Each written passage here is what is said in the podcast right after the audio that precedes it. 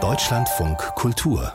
Kulturnachrichten in Berlin ist während der internationalen Filmfestspiele an die Opfer des rassistischen Anschlags von Hanau erinnert worden. Filmschaffende versammelten sich auf dem roten Teppich, sagten die Namen der Getöteten auf und legten eine Schweigeminute ein. In Hanau hatte am 19. Februar 2020 ein 43-jähriger Deutscher neun Menschen aus rassistischen Motiven erschossen. Danach tötete er seine Mutter und sich selbst. Hier im Deutschlandfunk Kultur äußerte sich der Theater, Autor und Regisseur Tuchsal Mohul zu seinem Stück And Now Hanau, das sich mit den dokumentierten Fehlern der Polizei bei und nach dem Einsatz befasst. Es wurde letztes Jahr uraufgeführt, aber kurz vor dem Jahrestag zum ersten Mal in Hanau gezeigt. Das Theater hat, glaube ich, die Möglichkeit, komprimiert etwas erzählen zu können, was direkt den Zuschauer betrifft. Man ist ja vis-à-vis -vis und ich glaube, kein anderes Medium ist so nah und so so direkt beim Publikum. Also natürlich gibt es auch äh, viele Bücher, die geschrieben worden sind, was auch wichtig ist, auch Ausstellungen. Aber ich glaube, das Theater hat die Möglichkeit, wirklich die Zuschauer direkt anzusprechen und über dieses Versagen aufzuklären. Allein das, glaube ich, hat die Zuschauer sehr bewegt, irritiert und geschockt.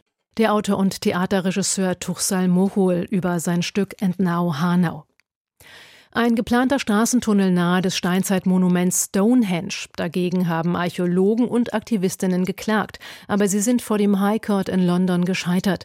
Das Gericht sieht keine ausreichenden Beweise dafür, dass der Tunnelbau die jahrtausendealte Steinformation dauerhaft und irreversibel beschädigen könnte. Das Megalithmonument in Südengland gehört zum UNESCO-Weltkulturerbe und gilt nach jüngeren Forschungen auch als sehr präziser Sonnenkalender. Jedes Jahr feiern dort viele Menschen die Winter- und Sommersonnenwende. Der Eiffelturm in Paris ist offenbar in immer schlechterem Zustand und wird darum bestreikt. Die Beschäftigten sehen das Denkmal gefährdet und finden das Geschäftsmodell der Betreibergesellschaft zu profitorientiert. Sie beklagen, dass zu wenig Geld für die Restaurierung und unverzichtbare Anstricharbeiten bereitgestellt wird. Wegen des Streiks blieb der Eiffelturm den ganzen Tag geschlossen. Nach Gewerkschaftsangaben sind an dem Wahrzeichen zahlreiche Korrosionsstellen sichtbar. Zuletzt hätte das Budget für einen neuen Anstrich nur für drei Prozent des Denkmals Denkmals gereicht.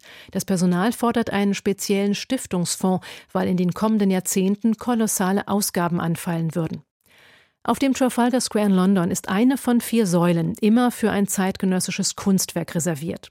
Gute Chancen auf den prominenten Ausstellungsort haben eine riesige Süßkartoffel, ein bunter Eiswagen oder auch ein Katzenornament. Denn diese Skulpturen stehen auf der aktuellen Shortlist zusammen mit vier weiteren Vorschlägen.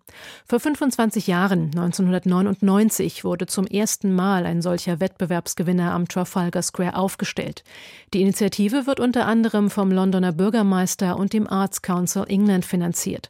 Eine Kommission wählt die Kunstwerke aus und bezieht dabei auch Rückmeldungen aus der Öffentlichkeit mit ein.